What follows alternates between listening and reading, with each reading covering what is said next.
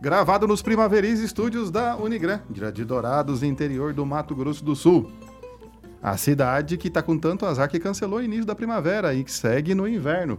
Esse é seu podcast Direito do Mato. Eu sou Fabrício Brown e uma dica de saúde para vocês, professor Fernando, Vinícius. Paulo, uma dica de saúde. Evite consultar seu saldo bancário depois do dia 20. Verdade. E aqui é o professor Vinícius de Almeida.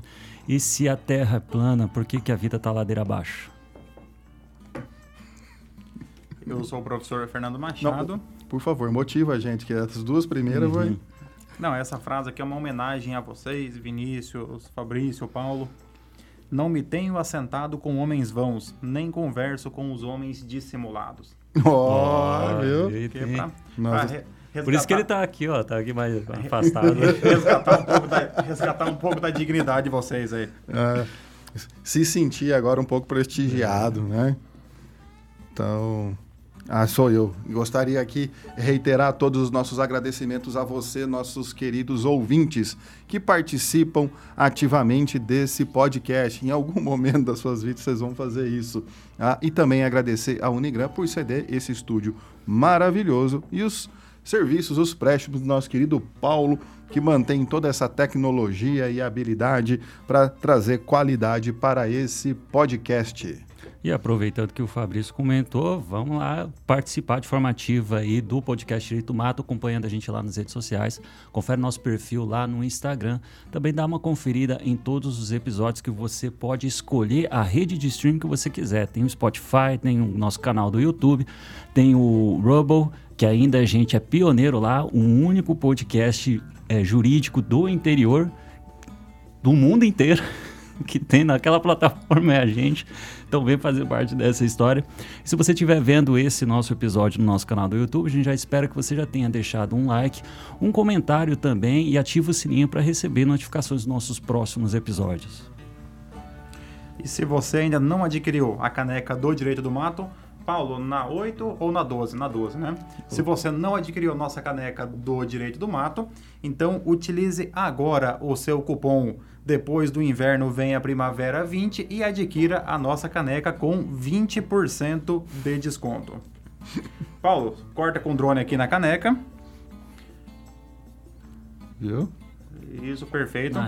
Agora pode Bom, voltar cara. com o drone aí, que tá perigoso o drone aqui no, no estúdio. Não, o episódio passado tava ventando, o drone meio dá uma perdida. É, é, o drone ali foi por causa, por causa do vento. É, tamo destreinado, vamos lá. É que desde a semana do 104 a gente não grava, então. É verdade.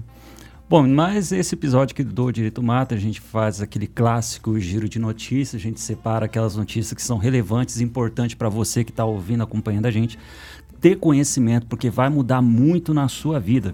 Então, começando, casal tem pedido de indenização negado após cartório cancelar casamento civil. Um casal cujo casamento civil foi cancelado pelo cartório no dia da cerimônia teve o pedido de indenização negado pela Sexta Câmara de Direito Privado do TJSP, que julgou o caso improcedente. No processo, o cartório alegou ter cancelado o casamento em virtude da ausência da verbação do divórcio do autor. Ele entregou ao cartório a documentação errada da verbação da separação. Olha, a relatora do caso avaliou que o cartório agiu corretamente. Era dever legal do autor saber das consequências do fim do seu casamento anterior. Se ele, se ele não poderia se casar novamente, não há como imputar a terceiro a responsabilidade que incumbia a ele, disse a juíza. Ela afirma ainda que o cartório poderia ter checado o documento e verificado o impedimento antes da data do casamento. No entanto, essa que seria uma falha se justifica porque o autor foi informado acerca da necessidade do documento e retornou ao cartório afirmando estar de posse dele. Nos autos, a autora reconhece o, o aborrecimento causado pela notícia de que o casamento não seria realizado. No entanto, na mesma data foi lavrada uma escritura de união estável entre as partes envolvidas. Em virtude do documento ter sido apresentado ao cartório pelos próprios nubentes, das, fal das falsas declarações do autor da devolução do valor pago pela cerimônia, e sem ausência do dolo, não podem tais sentimentos serem alçados a dano moral, concluiu a magistrada. Professor Fabrício, antes de discutirmos aqui eventual dano moral ou não, eh, nos faça uma revisão sobre ah, os principais atos solenes que antecedem o casamento. É... Com os seus conceitos adequados. Tá. Justifique e fundamente. Considerando que estamos em semana de prova, né? Justifique é. e fundamente. O casamento ele requer uma prim... duas fases. A primeira fase da fase de habilitação para o casamento e a segunda fase que é a da celebração em si do casamento. Na primeira fase de habilitação, então os nubentes, que é assim que a lei chama, né, o, o, aqueles que vão se casar, os nubentes devem levar então toda a sua documentação, etc., que é basicamente a certidão de nascimento, né, é, porque quem vai casar não pode estar casado, então o documento é a certidão de nascimento, além dos outros documentos, aonde está residindo, tudo, etc. São publicados os editais de proclama. O que, que é isso? Você vai informar a comunidade ali que essas pessoas estão se casando, né, que pretendem se casar. A finalidade é justamente identificar algum dos impedimentos ou suspensão para o casamento. Né? Então, alguém que se alguém souber de algum impedimento, pode informar o cartório, então eles não se habilitam para o, para o casamento.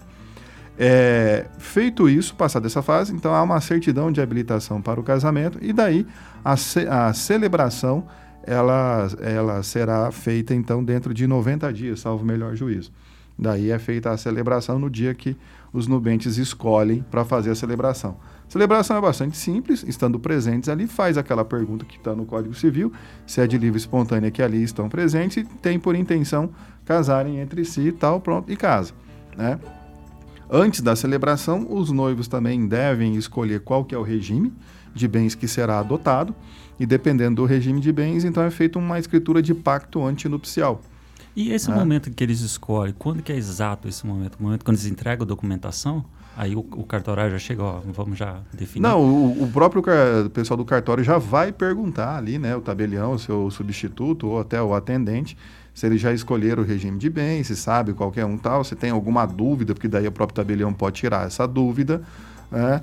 Se as pessoas, a grande maioria, não sabe nada disso, fala, ó, o padrão normal que todo mundo usa é separação, é comunhão parcial de bens. E aí explica o que é, as pessoas adotam é, normalmente esse. Porque geralmente quando as pessoas vão casar, estão juntando nada com coisa nenhuma, né? E vão é. construir uma vida junto dali para frente. Então não tem muito o que separar ah, de bens que cada um adquiriu antes. Os outros regimes, que nem a separação de bens, participação final dos aqués, até mesmo a comunhão parcial, é mais para quem já tem patrimônio anterior e quer preservar esse patrimônio anterior, deixar bem claro. Então você pode fazer numa escritura um, um, de pacto antinupcial, por exemplo, esse patrimônio aqui, né, é, exemplo, vamos, digamos que eles queiram escolher a comunhão universal de bens, né, ou a separação a, é, total de bens, e, e, ambos já têm patrimônio. Aí um desses fala, não, esse aqui eu vou doar é, é, metade, né, esse patrimônio vai ser do casal mesmo sendo separação de bens, esse patrimônio é do casal. Tudo isso você pode fazer na, no, na escritura do pacto antinupcial, que é uma escritura com uma condição suspensiva. Né? Qual que é essa condição suspensiva? Suspende a aquisição desse direito até a celebração do casamento. Celebrado o casamento, aquilo que está na escritura passa a valer. Se não celebrar o casamento, aquela escritura não tem validade nenhuma. Né? E a celebração em si, se é, os noivos não prestar atenção, eles casaram nem só oi, sim né? Porque é muito rápido a questão é, no cartório. E, e, não é muito romântico, né? Porque não tem, já pode beijar a noiva, não tem nada ali muito no, no cartório, né? O pessoal já é, é falou ali já... É, os cartórios hoje, eles... É, é, os cartórios de pessoas naturais, até por conta de melhorar um pouco tal, isso já tinha... Eles criaram um espaço para fazer a celebração.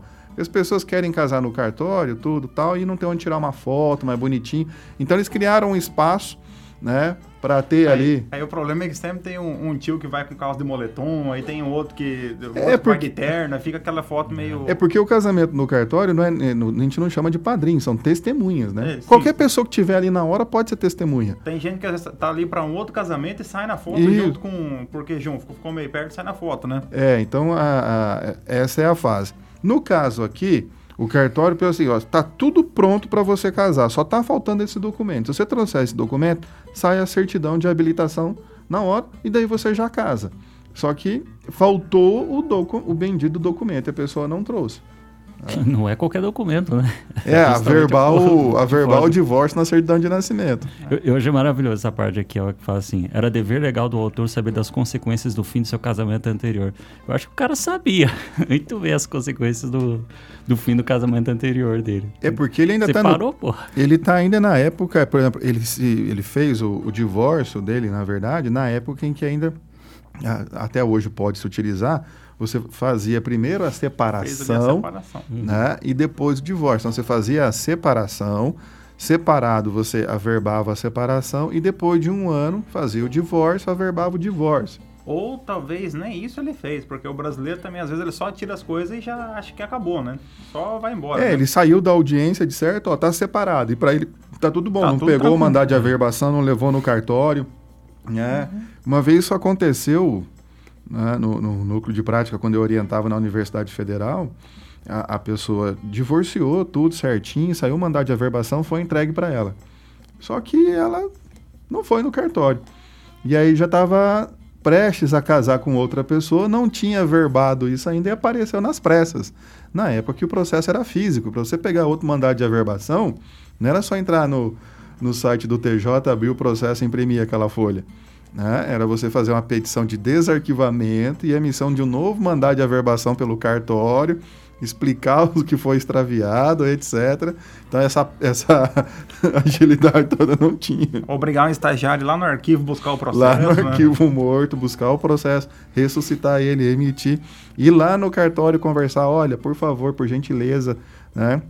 Então, a, a- o desleixo. Eu, fico, eu não sei se foi tempo hábil para a data da que ele tinha marcado no cartório, né? Espero que tenha sido. É, aqui possivelmente, até pela própria, aqui já, já voltando para o nosso caso, é muito provável que a juíza tenha considerado até a carga emocional que envolve a cerimônia. Por quê?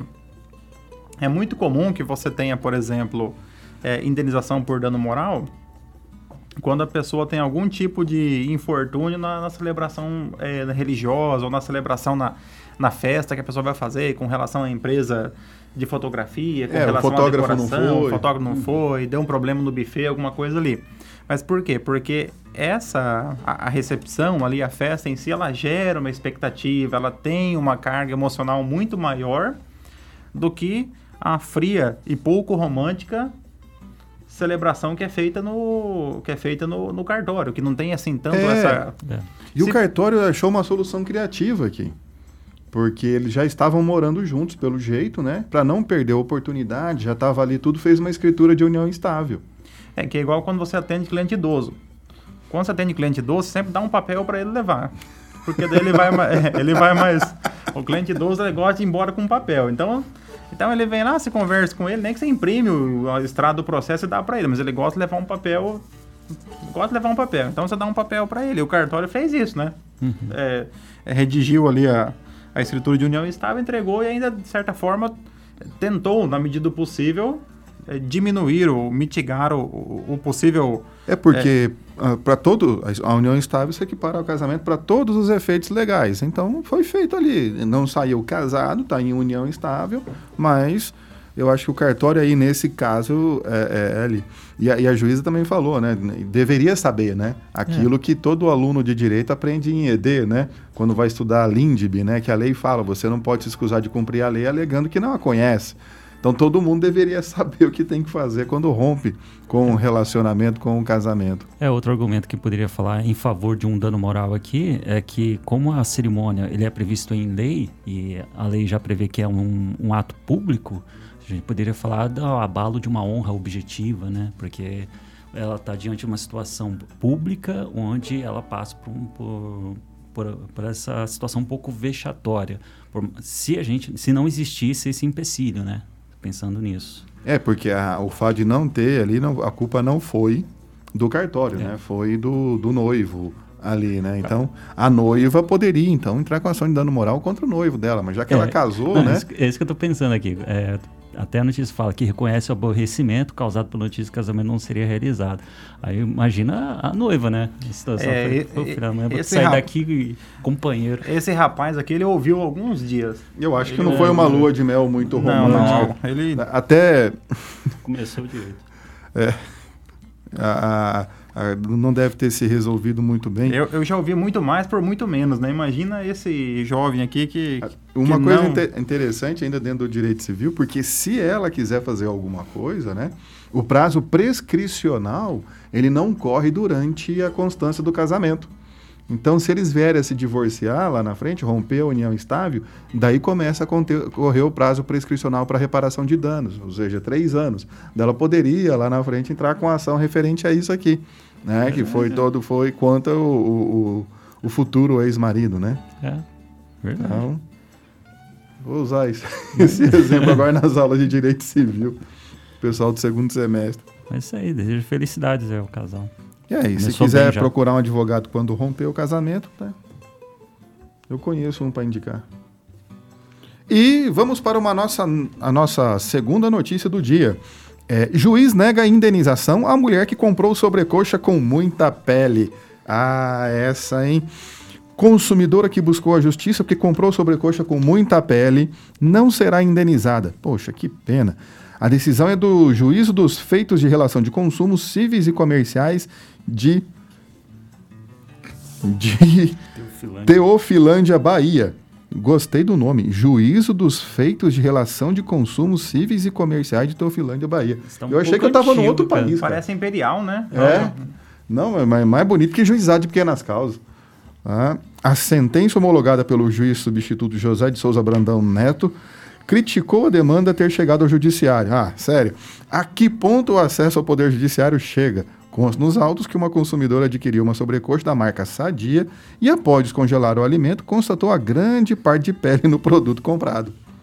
A mulher narrou ainda que, apesar do registro da reclamação feita à empresa no PROCON, o produto não foi substituído, motivo pelo qual pleiteou indenização pelo ocorrido. A Sadia, por sua vez, alegou ausência de ilícito no, pro- no projeto de sentença. Estranho colocar assim no projeto de sentença.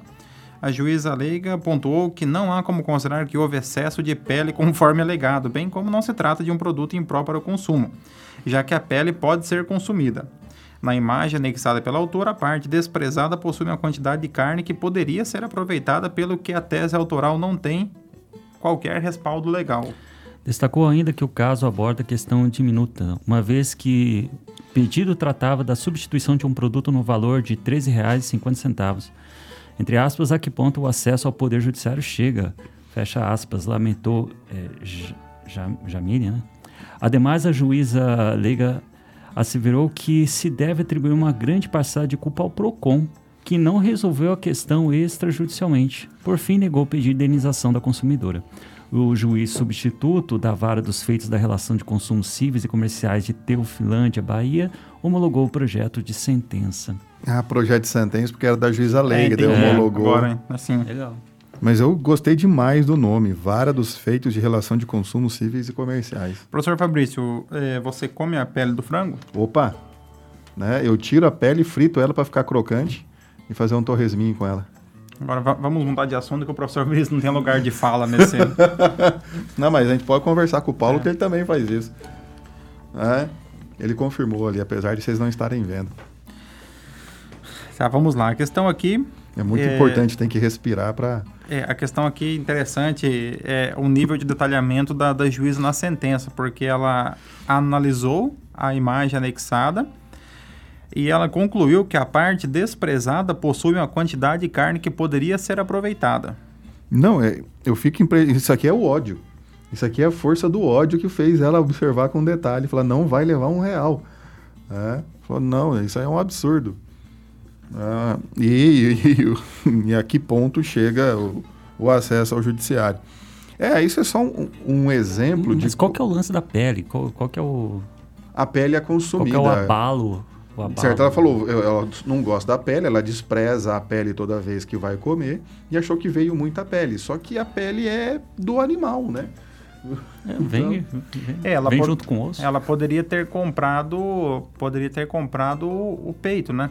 Ou aquele Porque que você já compra sem pele e sem osso. É mais caro, porque é mais trabalhoso na produção, pra, na, na, na parte de embalar. Alguém já fez o serviço de tirar a pele e tirar o osso, você tá levando só a carne. Mas, ah não, ela comprou com pele e com osso, então... É, eu já comprei frango com muita pele, da marca Belo. Aí tive que cortar um pouco, diminuir ali pra ficar um pouco mais saudável. A, a marca Belo não nos patrocina, é, a en- Copacol também não. Não, mas a, A a pele a também gente não? aproveita, né? Sim. Então, assim, você pode fritar ela direitinho, ela fica boa para comer. Mas Só- eu, Talvez ela não goste. Né? E se você cozinha junto, ela tem colágeno, solta ali, tudo Mas bonitinho, eu faz sou- bem pra pele. eu sou favorável a passar essa notícia, porque é tão. né?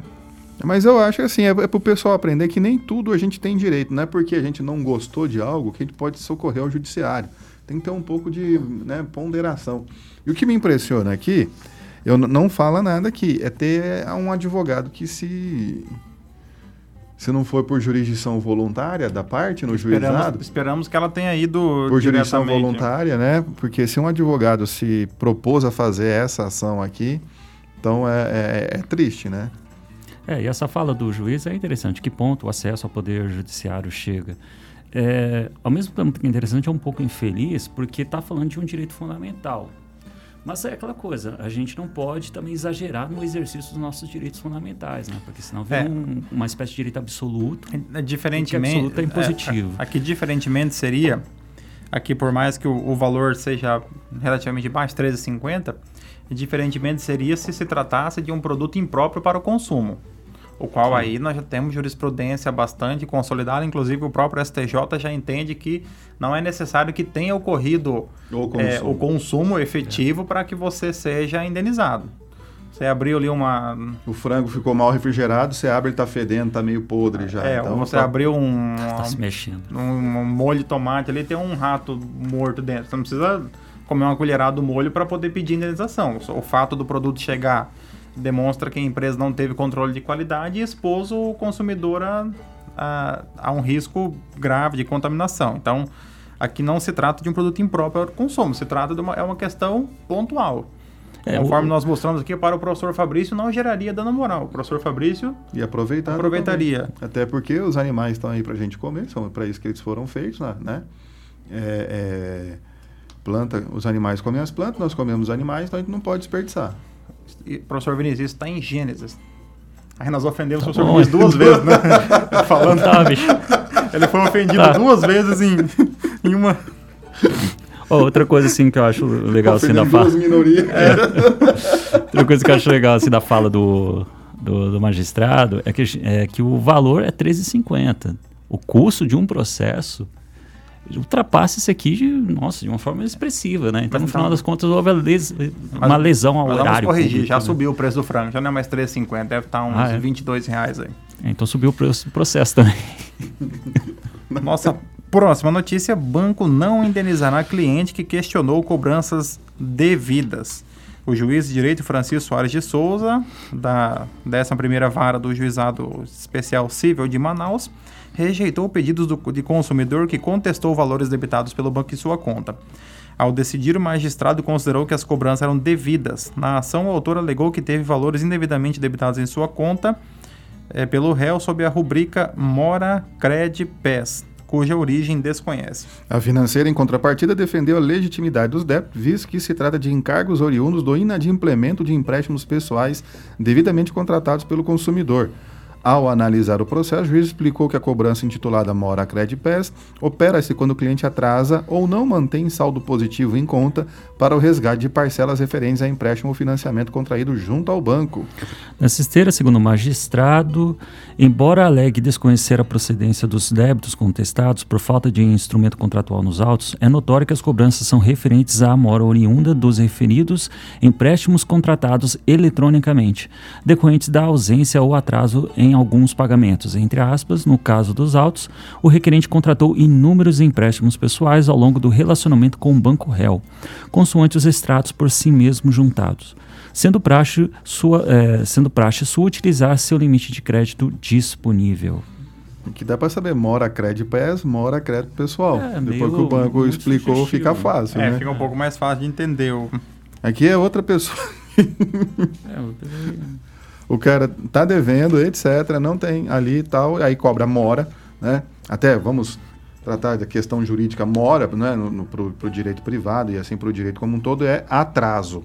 Mora é atraso. Então, tanto que os juros moratórios, juros de mora, juros do atraso, encargos da mora, encargos do atraso. Então, ele atrasou o pagamento desse crédito pessoal e está solvendo justamente esses encargos em virtude do atraso. É, nós, nós tivemos recentemente aí é, o que de certa forma no mercado financeiro virou motivo de piada, mas muitos consumidores cancelando ou reclamando ou fazendo ali é, é, reclamações públicas ali em relação ao Banco Nubank pelas cobranças em relação aos seus clientes. Aí que é, aí que vem a explicação. O Nubank é um banco digital, mas é um banco. É bonitinho, é legal, é moderno, descolado, tudo, todo mundo feliz, trabalhando, assim, cartão bonitinho, vem todo mundo, só que é um banco. O seu roxinho. Então ele vai te dar o crédito, mas em algum momento você vai ter que pagar o banco. E se você não pagar o banco, ele vai cobrá-lo. É, desinstalar o aplicativo não vai. Desinstalar o aplicativo no Nubank não vai fazer com que a dívida desapareça, Extingue, né? é. Não, não desaparece, não? Tava na esperança. Então, é, então, é de certa forma, aqui é um, é um caso semelhante. A, a pessoa utilizou diversos serviços, os serviços, um, em algum momento a conta chega, assim é do banco, assim é na vida, né? Em algum momento a conta ela vai chegar para você pagar. É, Assim é na vida. Utilizou algumas coisas ao longo da vida, a conta chega. Exatamente, sim. Né, Você Ó, e você ao é, contratar, é, quando você contrata empréstimos pelo aplicativo ou pelo banco, seja com facilidade, você, por mais que você alegue desconhecimento, em algum momento você declarou que você tinha ciência, você assinou ele- eletronicamente algum contrato e o banco vai provar que você assinou aquele contrato. Você foi lá, aceita os termos e condições, aceita, né? Sem, num, sem ter lido nenhuma palavra. Lá em algum momento estará escrito que, havendo atraso, será cobrado um valor tal, eh, multa, juros, em algum momento vai ser cobrado. O fato do, do consumidor desconhecer o motivo não necessariamente significa que ele seja indevido. É, e era algo, não era muito difícil saber, né? Se ele tivesse perguntado pro próprio banco o que é isso, o banco ia falar para ele. Possivelmente o, ele perguntou, o banco explicou, mas a, aí a pessoa acreditou que É, assim, não defendendo os bancos, porque diversas vezes bancos fazem cobranças indevidas, agem de maneira errada, cobram um juro errado ali, computa um juro a mais, no tal, tudo, etc., que requer uma revisão do contrato, até uma eventual indenização. Mas, no caso aqui, o banco está fazendo tudo certinho. Ele não provou que, por exemplo, essa mora era exorbitante, não era contratada. É. não, ele só falou que não tinha que pagar isso. né? E, e assim, é, arrependimento não é necessariamente fundamento para revisão de contrato. Não, Que arrepender-se é o não. que normalmente acontece. A pessoa busca o pior tipo de crédito, da forma mais fácil e mais rápida que tem, e depois acaba se arrependendo do que foi contratado.